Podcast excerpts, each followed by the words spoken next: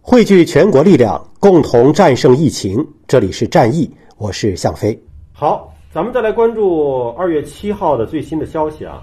二月七号凌晨一点多钟，华南农业大学在它的官方的微信宣布说，华南农业大学岭南现代农业科学与技术广东省的实验室沈永义教授、肖丽华教授等等科研人员，联合了中国人民解放军军事科学院军事医学研究院的杨瑞富研究员。还有广州动物园科研部陈武高级兽医师开展研究，说这个穿山甲是新型冠状病毒潜在的中间宿主，这只是他的一家之言吧？能确定吗？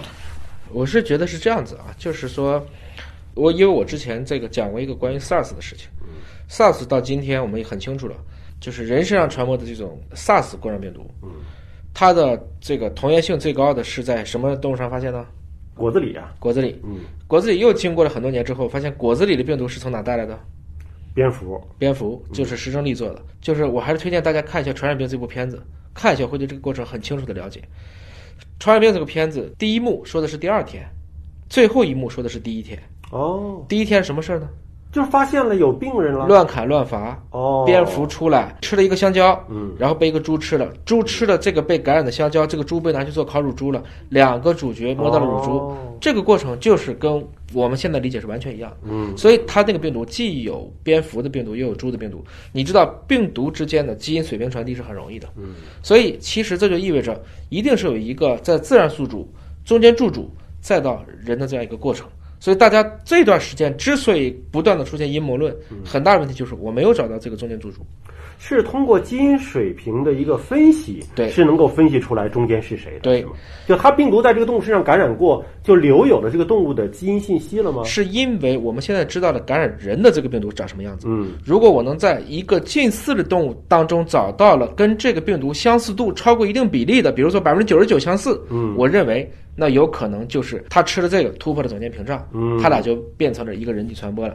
这就跟人的 SARS 病毒在果子狸身上是没有的，嗯但是果子狸的病毒和人病毒之间相似度是九十九，嗯所以就间接的证明了，就是因为吃果子狸造成的。恰好他最开始发病那些人，其实当时都是有吃果子狸的这个接触史。这次华南的海鲜市场，大家看见的野味儿太多了，它不是只有果子狸，所以大家一直在原先是怀疑是竹鼠，后来是怀疑是各种獾。有人说是蛇，我觉得不太可能是蛇，因为毕竟蛇是爬行动物。嗯，穿山甲是什么动物？穿山甲是哺乳动物。哎，它不带着甲壳吗？哎，鳞甲目的哺乳动物，它离人的关系也很近，嗯这个也说得清楚。而且你知道中国人吃穿山甲，因为说它能壮阳，嗯，为什么呢？男人虚啊，那它能钻洞吗？啊，就说这个浑身很硬嘛，啊， 就是这就会大家就造成以形补形，哎，这个东西就能壮阳，所以把穿山甲就炖锅呀，穿山甲血炒饭呐、这些事情前几年还挺多的。希望这次以后大家知道了，蝙蝠汤别喝了。虽然我都不知道以前有蝙蝠汤，嗯穿山甲一定别吃了，它本来现在就是一个濒危物种了。我想说啊，你像广东原来什么都敢煲汤，对吧？零三年之后，广东这边再有什么果子狸这种现象就少了，啊对吧？可是别人生病你也得吃药啊。武汉吃野生动物这事儿还真不是一年两年的事儿，是，是一个相当长期的这么一个事情。没错，我有一个在武汉当地的一个很好的一个朋友，呃，这个在深圳我请他吃饭啊，他哎呀，下次你到武汉我请你吃饭，我吃什么呀？